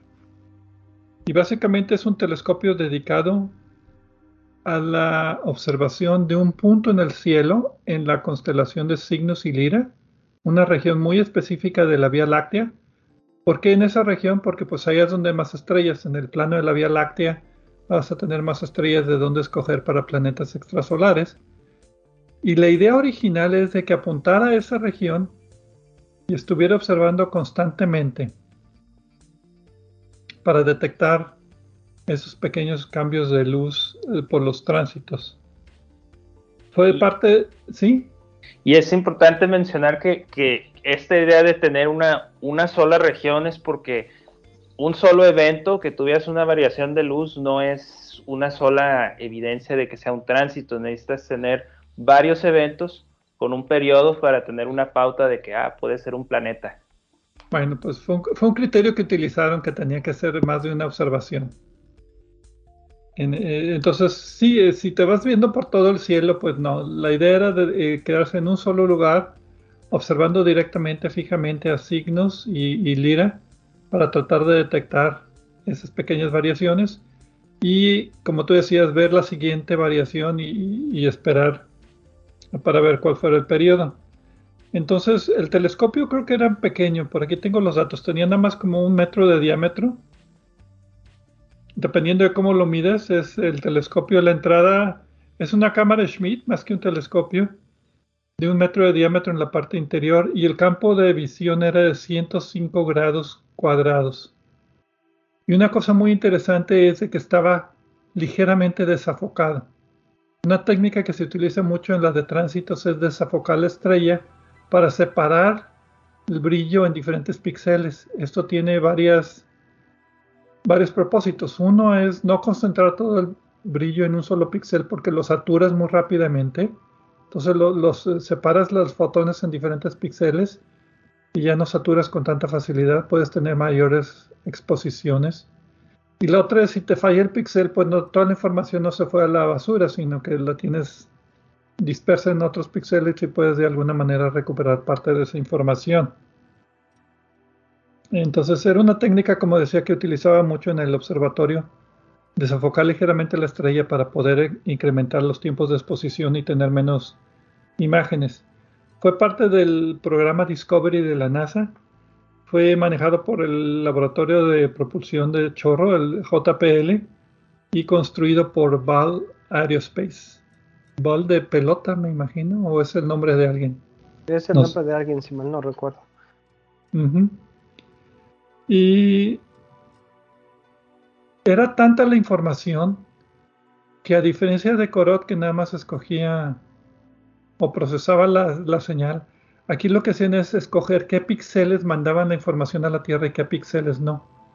Entonces escogieron como 150 mil estrellas en el campo que dijeron vamos a estudiar estas estrellas y nada más los píxeles alrededor de esas estrellas eran descargados hacia la Tierra no tenían la capacidad de descargar toda la imagen. Así es de que estaba algo enfocadito muy puntual en eso. Y lo mandaron a una órbita no L2 como el James Webb, pero una órbita más lejana del Sol que la Tierra, que hacía que se retrasara lentamente en su órbita con respecto a la Tierra. Entonces empezó detrás de la Tierra, pero como estaba más lejos, empezó a retrasar, retrasar, retrasar, y, pero no era órbita L2, o sea, no está siempre detrás de la Tierra, estaba retrasándose un poquito. Entonces, y tenía, no me acuerdo, ¿dónde tengo aquí? 42 CCDs de 2200 píxeles por 1024 píxeles, de 2 pulgadas por 1 pulgada, y estaba enfriado pues con radiadores que veían hacia el espacio. Y la idea es que tomaba imágenes cada... Tenía dos, modos, el modo corto y el modo largo de, tomar datos. El modo corto eran exposiciones de 6.5 segundos y acumulaban de, nueve de estas exposiciones para formar como un minuto y después leían los píxeles y bajaban la información. Y el modo largo es de esas exposiciones de 6.5 segundos, juntaban 270 que es 29 minutos, media hora, y bajaban la información. Entonces tenían el modo corto y el modo largo para tomar datos. Pedro, dices eh, que utilizaba eh, un refrigerante. No. Por eso, ¿no? No, no era refrigerante, era radiadores al espacio. Ok, ¿y tuvo eso que ver algo con el fin de la misión? No, eh, eh Kepler tuvo, adelantando? No, Kepler tuvo dos problemas y, ese es uno de ellos. Eh, bueno, no lo de propelantes, pero le fallaron los giroscopios. Empezaron a fallar. Tenía que apuntar exactamente al mismo lugar y entonces los, giroscopios eran eh, esenciales para no desviarse, porque entonces ya las estrellas no, no quedaban en los píxeles que estaban predesignados a bajar. Recuérdate que nada más bajaban 6% de los píxeles alrededor de las 150.000 estrellas que querían. Entonces, si de repente el telescopio empezaba a apuntar a otro lado, pues ya no estaba bajando información de esas estrellas. Entonces, cuando empezaron a fallar los giroscopios, ya no podían mantener eh, la alineación que necesitaban con el cielo. y pasaron a lo que se llama la misión Kepler 2. Pero otro problema que tuvieron es que la óptica no era tan precisa como esperaban. Tenían ciertos criterios de diseño y resultaron ser, a diferencia del James Webb, que resultó ser mejor de lo que esperaban del diseño, aquí fue un poquito peor, casi el doble de peor. Entonces, eh, no quiero mencionar exactamente cuáles eran sus criterios, pero tienen que ver con cuántas, eh, eh, con lo que llaman el, el, ruido cuántico de fotones, cuánto esperaban tener variación de ruido, digámoslo así, que tiene que ver también con la lectura del chip, tiene que ver también con el desafocar pero era un campo tan grande que el desafocado no era lo mismo cerca del centro de la imagen que en la, orilla de la, imagen. Entonces tenían que compensar por eso. Pero eh, resultó que la misión que habían planeado de 3.5 años ya no la podían cumplir, ya no podrían detectar el planeta terrestre alrededor de una estrella como el Sol, que era lo que esperaban con 3.5 años. Entonces lo doblaron a 7 años, pero entonces tuvieron problemas con los giroscopios y tuvieron que reidear la misión. Entonces, ¿cómo trabajas un telescopio que tiene que estar bien apuntado, pero con un solo giroscopio? Pues esta es la misión G2. Utilizas ahora eh, efectos de gravedad de la, Tierra y de la eclíptica para apuntar a, a objetos que están en la eclíptica. Entonces, de apuntar a la Vía Láctea, la misión K2 que empezó en el 2014, una extensión, ahora está apuntando en la eclíptica y lo apuntaba por periodos cortos de tiempo. Entonces ya no podía tener la duración de detectar un planeta terrestre, ya no podían apuntar un año, sino nada más apuntaban, no sé, no me acuerdo cuántas semanas era en una sola dirección. Y entonces nada más se concentraron en estrellas ya enanas rojas, por ejemplo, que tendrían periodos muy cortitos, otro tipo de objetos también como supernovas, etcétera. Entonces, eh, hay objetos del sistema solar, como estás apuntando en la eclíptica, pues también te echas objetos del sistema solar. Y lograron 14 de estos campos, que llaman campos K2 o Kepler, extensión de Kepler, la misión K2. Y pues bueno, hasta la fecha sigue siendo la misión más exitosa. Aquí tengo que tiene 2.662 exoplanetas descubiertos, ya confirmados. Y debe de tener algunos más todavía escondiditos por ahí que son candidatos, pero que no han sido descubiertos, que no han sido comprobados todavía por velocidades radiales o por otro método. Entonces, hasta la fecha es la misión más exitosa de todas y fue la que dio la pauta para todas estas estadísticas que se están haciendo ahorita.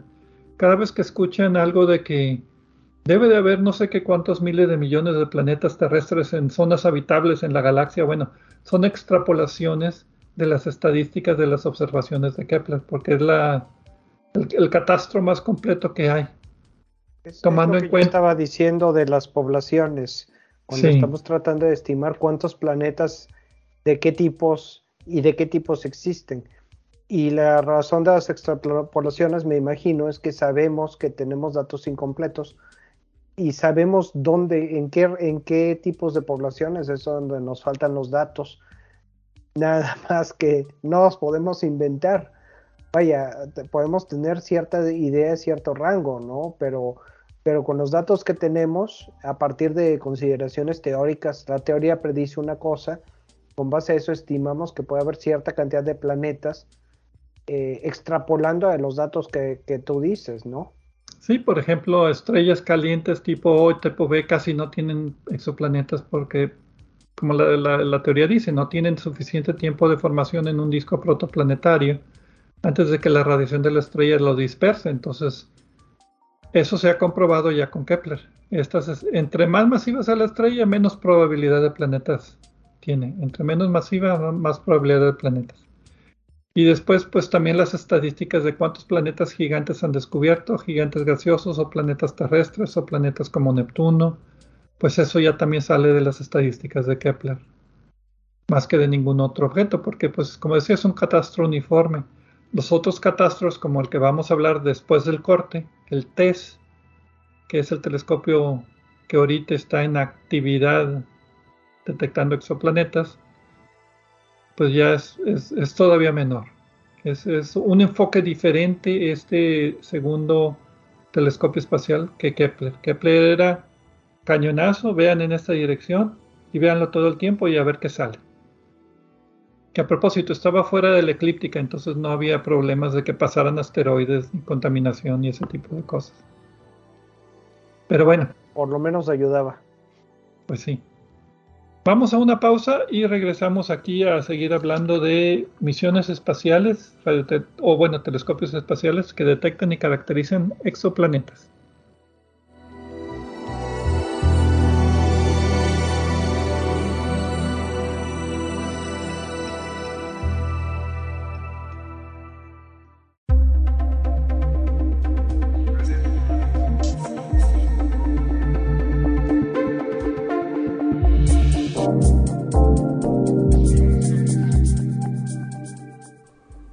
En nuestro sitio de internet de obsesiónporelcielo.net encontrarán, aparte de las ligas a programas anteriores de Obsesión por el Cielo focal, cuatro audios que se titulan Un paseo por el cielo. Este fue un proyecto auspiciado por la Unión Astronómica Internacional y consiste de una serie de audios en español que describen las constelaciones, sus mitologías y los objetos de interés que encontramos en ellas. Es un audio para cada estación del año. La idea es que escuchen los audios por la noche, mientras observan el cielo, para que puedan servirles de guía para identificar las constelaciones.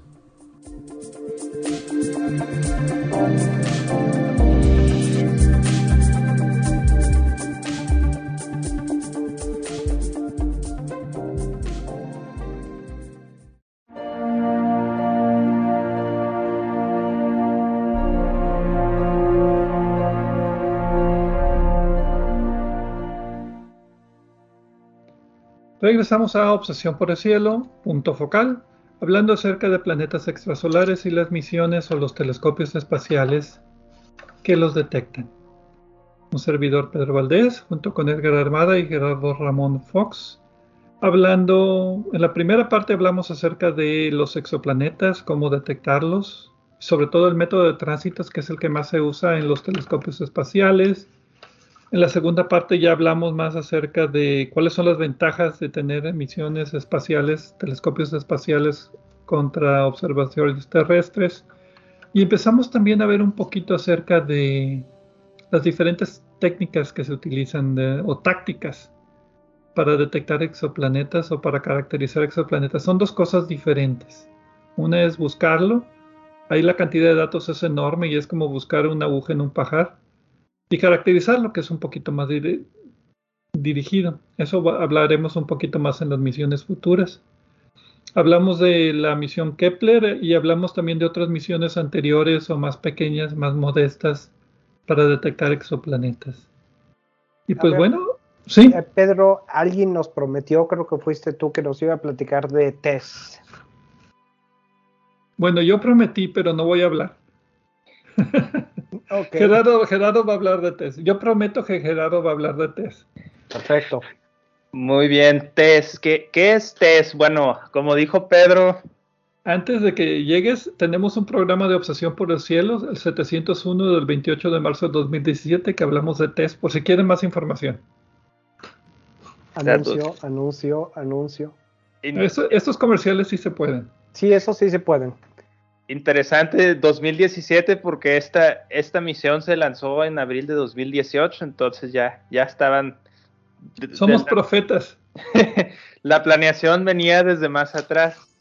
Ahorita como me gustó lo, lo, que dijiste, Pedro, de Kepler fue una de las misiones que tuvo un nombre propio y, y no un acrónimo.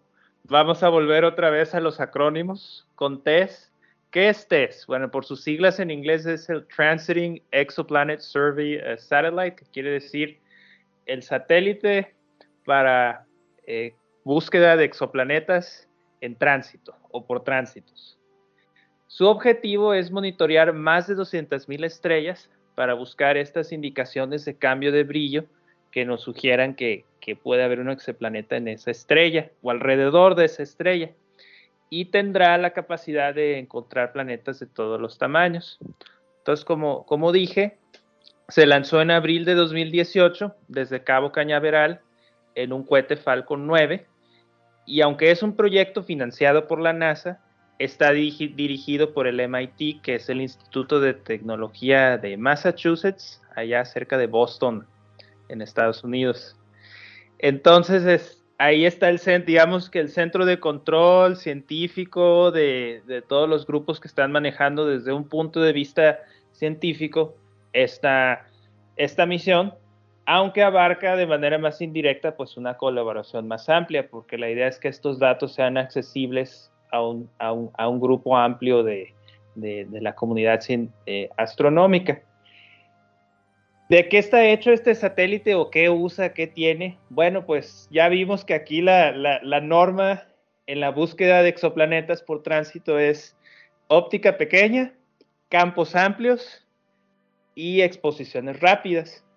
Entonces cuenta con cuatro cámaras de campo amplio de 24 grados por 24 grados, que es, es una región eh, extensa sobre la esfera celeste.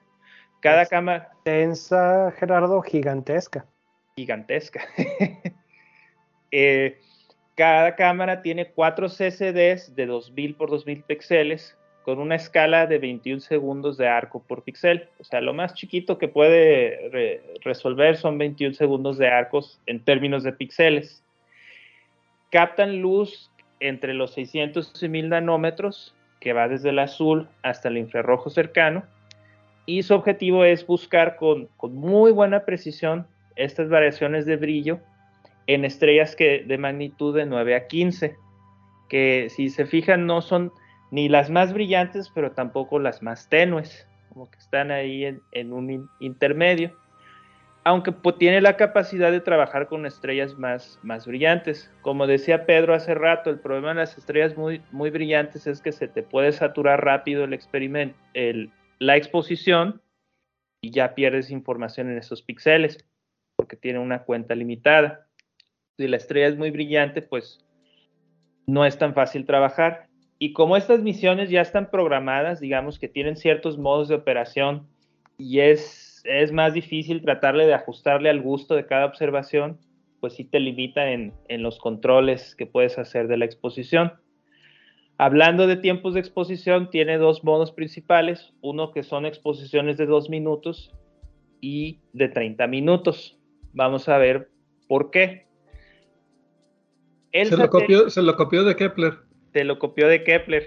Pues es que si ya, mira, si ya hiciste un programa y funcionó bien, mejor adáptalo. pues sí, ¿para qué vuelves a inventar la rueda? Exacto. A menos que encuentres una forma de hacer una rueda mucho mejor. Exactamente, y, también muchas veces como, como si ya hay colaboración previa o vienen del mismo, digamos, fuente de desarrollo, por decir la NASA, pues ya aprovechas muchas de las herramientas que ya, ya tienes. Bueno, ¿cómo observa el cielo o, o, qué partes del cielo observa este satélite? Lo que hicieron es, es que tenga la capacidad de observar toda la bóveda celeste, entonces lo acomodaron en una órbita que está aquí eh, orbitando entre la Tierra y la Luna, tiene una órbita que le llaman este, resonante, está en una resonancia de 2 a 1, eso es muy técnico, pero lo que está haciendo es que la acomodaron de cierta manera que sea estable, creo que por lo menos 20 años. Va a llegar a un punto por la misma dinámica del sistema de Tierra-Luna, pues puede producir inestabilidades y se altera esa órbita. Entonces, eh, por la, órbita y el programa de observación que le pusieron, dividieron el cielo en 26 segmentos. En el primer año de la misión, la idea fue observar el hemisferio sur y en el segundo el hemisferio norte. Y cada segmento, cada segmento lo pueden imaginar como gajos de naranja divididos en norte y sur. Entonces, un segmento es como medio gajo y lo observa en 27.4 días. Entonces, técnicamente puede detectar planetas con un periodo menor a 13 días, porque el criterio aquí es que en un periodo de observación observes dos tránsitos para poder decir, bueno, se repitió el mismo evento, probablemente es, un, es es un planeta transitando, entonces dices, bueno, pues 13 días tiene que ser el periodo para que te quepan 27.4 días. Bueno, pero estos gajos, este, digamos, si lo imaginan como la naranja, los gajos de la naranja, donde se van juntando los gajos, que es la parte de arriba de la naranja y la parte de abajo, están alineados con, el, con las coordenadas eclípticas. Es decir, que el polo es el polo de la eclíptica, o sea, como yendo hacia afuera del sistema solar y como ahí se intersectan los segmentos, entonces ahí tiene más horas de observación y puede llegar a más de 100 horas, lo que le permite detectar planetas de mayor periodo. 100 horas o 100 días. 100 eh, horas. Ah, o sea, deben ser, deben ser 100 días. Ah, es cierto, son 100 días. Eh, la idea aquí es que hay una región, conforme más te acercas, al, polo donde se juntan todos los segmentos, en esa región es donde pasa más tiempo observando el, eh, eh, el satélite. Y también se acomodó que coincida con una región de interés del telescopio James Webb para poder comparar los candidatos que detecta TESS con observaciones que hace el James Webb. Entonces es, es correcto, son, estamos hablando de escalas de, de 100 días en esta región, no de 100 horas. Se, me fue ahí. Eh, y entonces la idea es que en un punto tiene la capacidad de hasta observar, o sea que el, periodo de observación en, esa, en un punto ahí cerca de estos, de estos polos es de hasta 351 días. Y pues es comparable al periodo orbital de, de la Tierra. Entonces el objetivo aquí es ver hasta qué punto ya se puede detectar por tránsito planetas que ya están más alejados de su estrella. Porque recordemos que entre más lejos esté el planeta de su estrella, más, eh, más largo es el periodo orbital. Entonces, para diciembre de 2021 ya se había anunciado una lista de 5.000 candidatos. Y esto es importante eh, en sí el satélite no te dice si es un exoplaneta o no, lo marca como un candidato, se pone en una base de datos y se tiene que hacer un seguimiento con otros métodos que ya hemos platicado para validar que sí lo sea. Y está a punto de alcanzar los 6.000 objetos eh, a la fecha.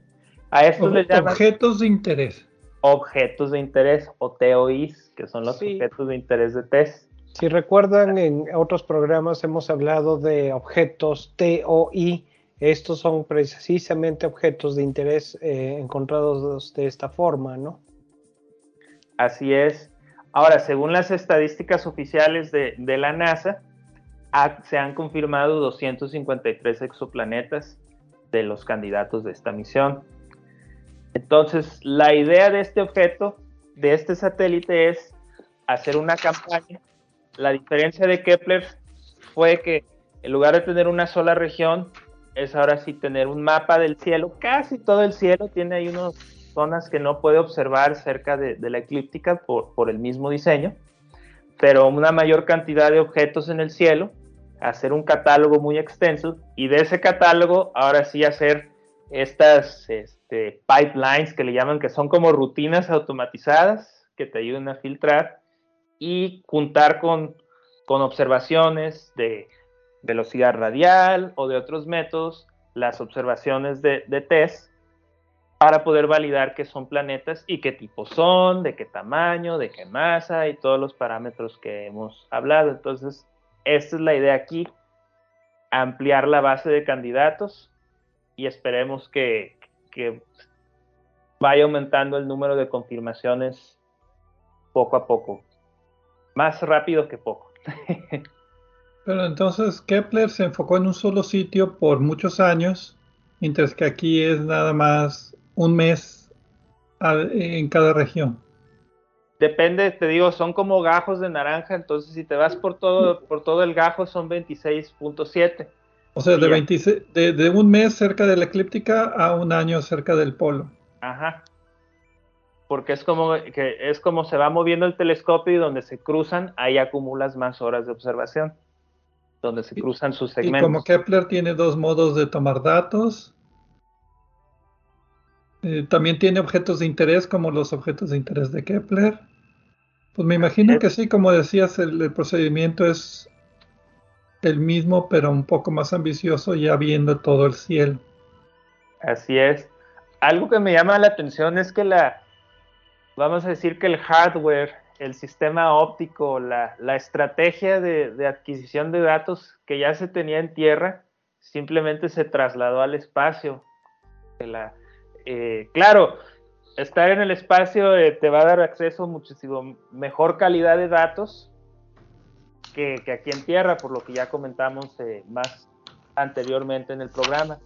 Pero en sí el tamaño de los instrumentos no, no, no fue mucho el cambio. Además porque no, no quieres mandar instrumentos más pesados porque te cuesta más poner eso en órbita en términos de energía, de, Mientras Kepler estaba en órbita solar, TESS está en órbita terrestre, aunque sea muy elíptica, muy alargada.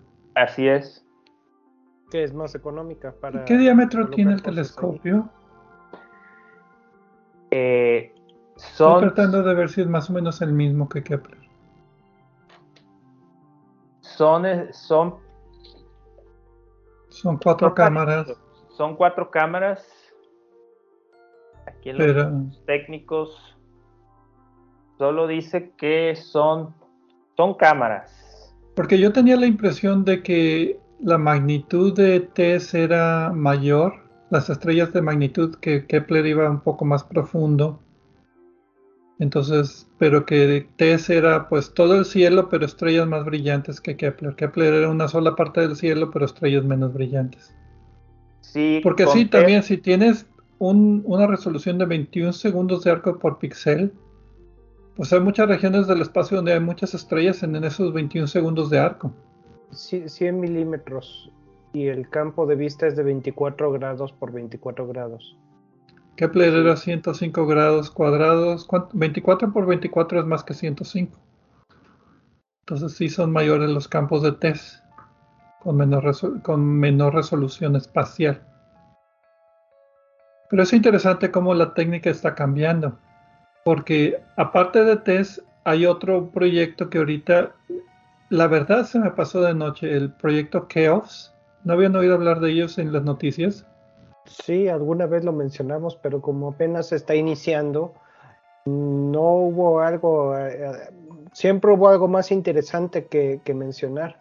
No me pasó de noche porque sí sabía que existía, pero tampoco, tampoco hubo algo que fuera más, más interesante, menos interesante que esto, ¿no? Que Keops. Yo creo que eso va a cambiar. Es un cambio radical de estrategia, porque Kepler y TESS son descubrimientos. Y Corot fue descubrimiento, y Sweeps fue descubrimiento, y Most, bueno, aunque fuera uno o dos, fue descubrimiento. Aquí el Keops es una misión para caracterizar planetas extrasolares ya conocidos. O sea, no es de descubrimiento. No va a descubrir ninguno nuevo. Es de la Agencia Espacial Europea, del programa de visión cósmica. Está dirigido desde Universidad de Berna, en Suiza. Y... ¿Dónde está? ¿Dónde está? Ok, fue lanzado el 18 de diciembre de 2019 Aquí está. Es un telescopio, Richie, que tiene 32 centímetros de diámetro. Mi telescopio es más grande, el que tengo en la casa, que, este. El, el Richie Cartier es un diseño, un tipo de diseño óptico. Tiene más detalles. Es parecido al, al, eh, al que tienes en, tu casa. Pero no es igual, tiene algunas diferencias, sin entrar en detalles maneja y básicamente está en una órbita terrestre sincrónica con el Sol. Fue hecho, bueno, fue diseñado, manejado por la Universidad de Berna. Fue construido por eh, Airbus Defense and Space de España. Y aquí está, es un cubo de 1.5 por 1.5 por 1.5 metros. Es un satélite relativamente pequeño, con un telescopio bastante pequeño un solo CCD de 1024 por 1024 píxeles se enfría nada más por radiación a 40 grados centígrados bajo cero. Está desafocado, como todos los telescopios de este tipo están desafocados a propósito. a los astrofotógrafos yo creo que los ha de, volver locos de que tengas fotografías desafocadas, pero pues otra vez la idea no es la foto bonita, es los datos que sean bonitos. Sí, después de tantos años de estar buscando las imágenes más afocadas e inventar tantas tecnologías y métodos de enfoque, aunque mejor no digo nada porque yo también usado el truco desde el desenfoque con CCDs, así que calladito me veo más bonito. En una ocasión me tocó platicar con, eh, interactuar con un grupo que estudia cúmulos estelares y para ellos sí es bien importante que, que las estrellas estén bien enfocadas porque necesitan caracterizar el brillo y otras cosas. Entonces les costaba mucho trabajo como asimilar que aquí el desenfoque es lo más óptimo. el desenfoque. bueno, pero eh, ya hay resultados publicados de Keops o apenas está, apenas está iniciando, ¿no, Pedro? Apenas está iniciando y encontré la verdad nada más dos, dos objetos que han tenido artículos de Keops. Como decía, Keops es de seguimiento, entonces son objetos conocidos. Uno es WASP 189, fue el primer artículo. Y el otro es TOI, otra vez, Test Object of Interest número 178, un sistema que tiene seis planetas, exoplanetas. Como que están escogiendo los sistemas de mayor interés y sí les dedican mucho tiempo a esos sistemas de, mayor interés. Creo que este del TOI 178 lo vi alguna vez cuando estábamos buscando noticias eh, creo que tiene varios planetas, ¿no? Y que con resonancias orbitales y cosas cinco, así. Cinco de los seis planetas están en resonancia, sí. Sí, hablando de memoria, porque me, sonó por lo de Keops. Y no tiene nada que ver con el faraón. No. Es también un, es un acrónimo que la verdad ni siquiera lo apunté porque dije, no, para, acrónimos ya me están cayendo gordos. Eh, el Characterizing Exoplanets Satellite, eh, el satélite de para caracterización de exoplanetas, retorciendo las letras en la traducción, el, está, está en inglés originalmente. Y una de las cosas que me gustaba de las misiones europeas era precisamente que no hacían esto y ahora ya, ya se les pegó, ¿no? Y, sí, pero y la excepción fue eh, Kepler también, ¿no? Pero pues no, aquí ya nadie se escapa, ni siquiera nosotros creo. Hay un resultado interesante de Keops, que es WASP 103, que es un, es un planeta de estos Júpiteres calientes, porque está, se parecen a Júpiter, en, que son gaseosos, están muy pegaditos a la estrella, tiene un periodo de un día, pero está tan cerca de la estrella que las mismas fuerzas de marea de un lado del planeta tienen más fuerza que del otro extremo, que ya está hecho como una bola, como más bien como un, como un huevo, y le pusieron el, balón de, rugby o de fútbol americano por lo, lo ovalado que está el planeta. Otra vez está escogiendo los objetos de mayor interés, de mayor, más, extremos para dedicarle mucho tiempo. Entonces ya, ya cambió un poco la tecnología, ahora ya no es descubrir, ahora es caracterizar. Sí, que es como debe ser, ¿no? Y, pero Pedro y también Gerardo, las misiones futuras, eh, ¿qué van a hacer? ¿También van a, seguir descubriendo? ¿Van a empezar a, mm, enfocarse más a caracterización? Pues bueno, el, este Keops fue lanzado en diciembre del 2019 desde Kuro con un Soyuz. Yo creo que de las últimas que salieron de ahí con un Soyuz, dada la situación política actual. Y sigue operando el proyecto de 3.5 años. Es el único que está ahorita activo, aparte de TES, que yo sepa. Y bueno, los terrestres, que hay muchos proyectos terrestres. Pero para misiones futuras, yo encontré una, dos, tres, cuatro, cinco. No sé, ¿tú quieres hablar de alguna o me las he hecho yo? No, pues no, no tengo ninguna parecida, nada más eh, los detalles básicos y sospecho que algunas de ellas no van a realizarse.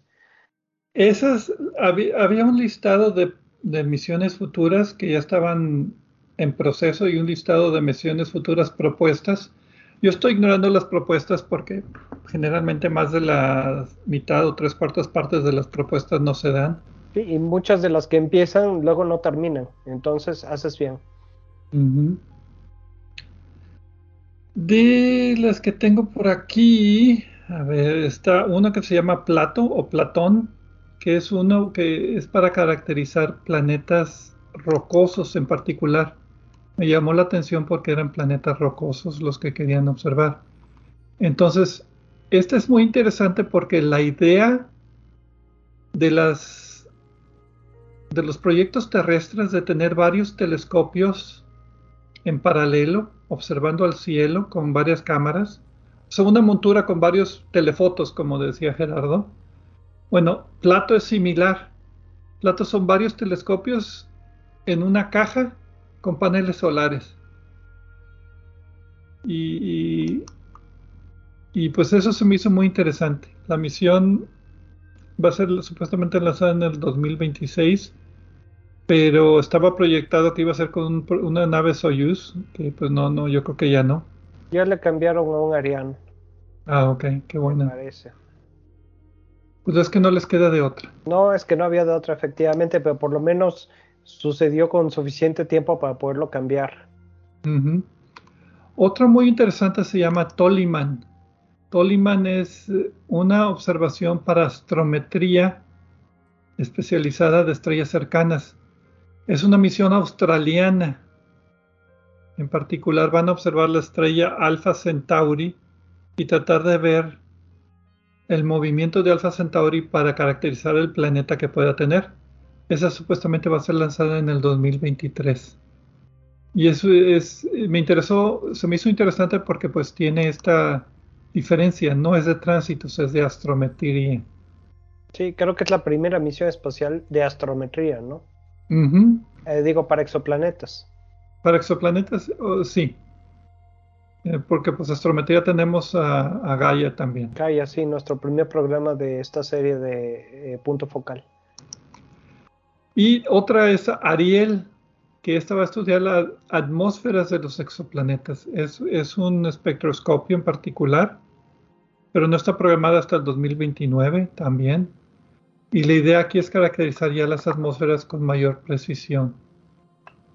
Entonces, eh, son, las, son las que tengo aquí apuntadas, no sé.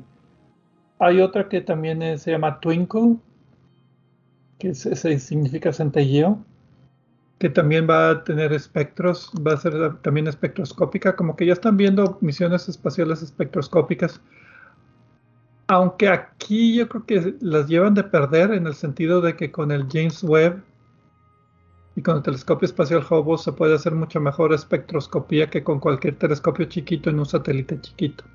Pero también el James Webb va a estar limitado porque todo el mundo va a querer. Sí, pero pues escoges tus objetos de interés como, como Keops, escoge los que más te interesan. No, yo digo que se complementan. ¿Y Twinkle es un acrónimo o por qué Twinkle? yo francamente, no le leí porque creo que, creo que es un nombre. Sí, es un nombre, no, no, no es acrónimo de nada. Qué, qué bueno. Qué bueno, sí. Eh, sí, creo que tiene razón porque en el sitio web de la misión lo tienen con minúsculas, no con mayúsculas. Pero lo interesante es que ya no hay una misión planeada que sea de descubrimiento, todas estas son de caracterización. esa era una de las cosas que iba a mencionar ahorita como conclusiones. Eh, pues entramos, entramos a las conclusiones. Brevemente, pues eh, yo veo primero que los, mm, el método, los métodos principales que producen más resultados pues son los de tránsito, que es el, campeón actualmente, y el de velocidades radiales, que fue el que tuvo su auge inicial, el que, el que empezó todo esto de los exoplanetas y que actualmente se utiliza para confirmar eh, las detecciones que se hacen y que combina muy bien con el método de eh, los tránsitos. Eh, también, pues la desventaja que tenemos desde el punto de vista de los telescopios, tanto espaciales como en la Tierra, es que eh, hay cierta eh, preferencia metodológica para detectar los planetas más grandes y más cercanos a sus estrellas. Y se nos están escapando a fuerzas planetas que están en órbitas muy lejanas. Imaginemos que alguien está observando nuestro Sol y que, y que quiere detectar Júpiter o, que ocurra un tránsito de Júpiter. ¿Cuánto tiempo va a tener que observar eso para que vuelva a ocurrir el tránsito? 12 años. 12 años, correcto. Eh, algo, algo todavía mayor para Saturno, por no mencionar los demás. Desde ese punto de vista, aunque es posible que nuestro sistema sea inusual, se ve la limitación que tienen estos métodos. Eh, por eso me parece buena la idea de observar un montón por un periodo extenso de, tiempo, que fue la tendencia intermedia que, que, yo identifico después de los primeros descubrimientos. Y como ya lo mencionaron ustedes, ahora la tendencia ya no está siendo descubrir más. De hecho, yo vi una, una gráfica de los descubrimientos, la cantidad de descubrimientos, y está empezando a bajar. Ya no hay tanto interés, está empezando a disminuir el interés por descubrir nuevos exoplanetas. Eh, y está aumentando, como lo mencionas tú, Pedro, por las misiones, el tipo de misiones, el interés en caracterizarlos. Sobre todo el reunir más información sobre los que ya descubrimos. Actualmente es más difícil, yo creo, yo percibo publicar un artículo con un nuevo descubrimiento de un exoplaneta que decir algo sobre los que ya se descubrieron. Y me parece que es la tendencia lógica y, estoy de acuerdo con eso, ¿no? Es algo natural. Un, un, profesor me dijo, es como si estás debajo de un árbol de frutas, no sé, un mango, pues bueno, primero alcanzas toda la fruta que está alcanzable a tu altura, ¿verdad? Pero no es toda, o sea, esos son los planetas más fáciles de detectar, más fáciles de capturar, los que están cerca de sus estrellas o los que están cerca de la Tierra. Son los más escandalosos, son los alcanzables. El chiste es el resto del árbol, cómo bajas la fruta del resto del árbol. Ahí necesitas ya equipo mucho más sofisticado. Y no es de que el esfuerzo sea el doble es al cuadrado o al cubo para conseguir otra vez, no sé, los primeros 5.000 descubrimientos ya llevamos. ¿Cuánto habría que gastar para los siguientes 5.000? Correcto. Sería no, no, no lineal. La ley de rendimientos decrecientes. Ahora, yo creo que esa va a ser la siguiente tendencia. Después de la actual, que es la caracterización, nos va a empezar a interesar otra vez, también dependiendo de los instrumentos que hay en ese momento, la búsqueda de los exoplanetas que se nos escaparon en la primera eh, ola de descubrimientos, los que están más alejados, los que no corresponden eh, precisamente o exactamente a estas características. Me recuerda también a la astrometría. ¿Te acuerdas que antes de Gaia había una misión llamada Taiko? Sí, claro, la antecesora de Gaia. De hecho, creo que la mencionamos en el programa de Gaia hace un par de meses. Y antes de Taiko había otra que se llamaba Kepler, que no tiene nada que ver con este Kepler, era otra Kepler. De historia antigua, pero sí, tienes razón. Y fueron como las primeras dos misiones Kepler y primero Kepler para medir astrometría de las estrellas brillantes, Taiko la siguiente de las estrellas más brillantes y después hubo un intervalo de tiempo donde no hubo misiones astrométricas hasta que hubo esta supermisión Gaia que es mucho más costosa y mucho más ambiciosa que esas otras dos. Aquí yo creo que ya tuvimos nuestras primeras dos, Kepler y TESS, y sus misiones pequeñitas, y va a haber un intervalo de tiempo bastante amplio antes de que venga otra misión mucho más ambiciosa que quiera buscar los frutos de que están arriba en la copa del árbol. Sí, de acuerdo. Y, también está el punto de vista de, aunque sea por sesgos, están muy detectados estos Júpiteres calientes, estos planetas muy masivos, muy cerca de su estrella anfitriona, mientras que en el sistema solar tenemos los, eh, los planetas gaseosos hacia la parte externa. Entonces, entender mejor la naturaleza de estos objetos. Es todo otro programa. En la, pero voy a la parte de la caracterización que caracterizarlos pues ayuda a poner en contexto pues, también cómo llegaron ahí, por qué que se formaron tan cerca, pero lo podemos dejar a otro programa.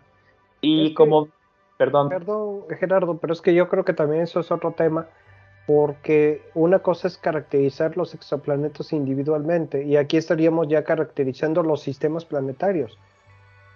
Eh, totalmente de acuerdo con eso, ¿no? Pero creo que creo que sería una cosa aparte.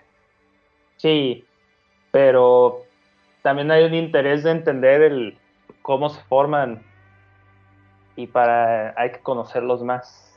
Obtener el siguiente decimal, como decía otro profesor. O sea, ya tenemos el primer decimal ahorita vamos a concentrarnos en sacar el siguiente decimal para ver qué física nos enseña el obtener el siguiente decimal de las mediciones antes de buscar otros antes de buscar otros objetos donde le encontramos el primer decimal. Y finalmente, como actividad científica, hay, mucho mérito en, tener más detalle información, aunque sean los mismos objetos, y, y, esperar a que evolucione la tecnología que lo está haciendo para tener más precisión para irnos a la parte más complicada del árbol. Eso toma, toma tiempo. Ok. Y otro comentario para hacer. Eh, algo que me llama la, como platicamos, los equipos son muy sencillos y este es una, este es un área donde los, la gente que tiene equipo de astrofotografía, como ahorita hablamos, los astrofotógrafos, eh, pueden incidir. Hay una, hay una base de datos que se llama Tresca de la Sociedad Astronómica Checa. Eh, mucha gente sube ahí sus curvas de luz, muchos son aficionados, pero están haciendo una base de datos muy, muy grande y ya he sabido de gente que hace estudios de, las efemérides, de los periodos, y sí se mete a esta base de datos. A veces hay que volver a, a, calcular los periodos. Regresar a lo básico. Sí, pero... Qué bueno que mencionas eso, Gerardo, porque una de las cosas que se me estaba escapando es que hay un proyecto de eh, para astrónomos ciudadanos eh, y que se trata precisamente de, de reexaminar estos datos pero ya no con métodos computarizados, sino con unos, un par de ojos y un cerebro detrás. Es el eh, Planet Hunters, eh, que está, eh, está disponible en internet. se llama el sitio planethunters.org, cazadores-de-planetas.org. Y también recordemos que muchos de los descubrimientos eran candidatos que estaban en los datos de test y después salieron años después. Así es. Y ayer que revisé el sitio de Tresca vi que, que están reportando curvas de, los TOI, de los objetos de test. Entonces es una forma de, por decirlo de alguna manera, astronomía en el, en el, patio de tu casa. Bueno, que no estés en medio de la ciudad. No, aún en medio de la ciudad. Pero bueno, es para los astrofotógrafos que tengan la osadía de desenfocar sus imágenes levemente. Y bueno, ¿algún otro comentario? Creo que ya cubrimos bastante este tema. No veo que no veo que cabezas que digan que sí, así es de que pues bueno, sin más ni más. ensordecedor. Pues muchas gracias a todos por estar con nosotros en este tercer episodio de Obsesión por el Cielo punto focal. Y pues mándenos sugerencias a Obsesión por el Cielo de qué temas quieren que cubrimos. Aquí sí podemos escoger el tema más o menos. Eh, en Obsesión por el Cielo, programa normal, pues estamos dependiendo un poco de la noticia de la semana, pero aquí sí podemos escoger el tema del mes. Hagan sus sugerencias y pues quién sabe, a lo mejor, a lo mejor nosotros coincidimos. Muchas gracias a todos por su atención y hasta, la próxima, hasta el próximo mes.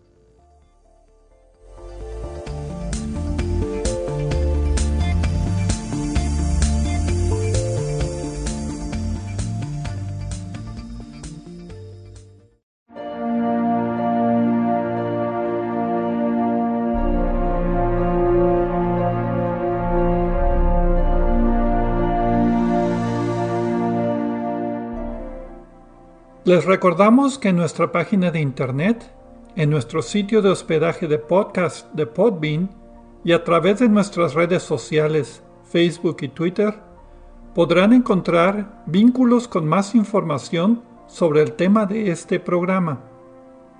También pueden hacernos comentarios, sugerencias de temas y preguntas de astronomía o de exploración del espacio. Gracias por acompañarnos en una edición más de Obsesión por el Cielo, punto focal.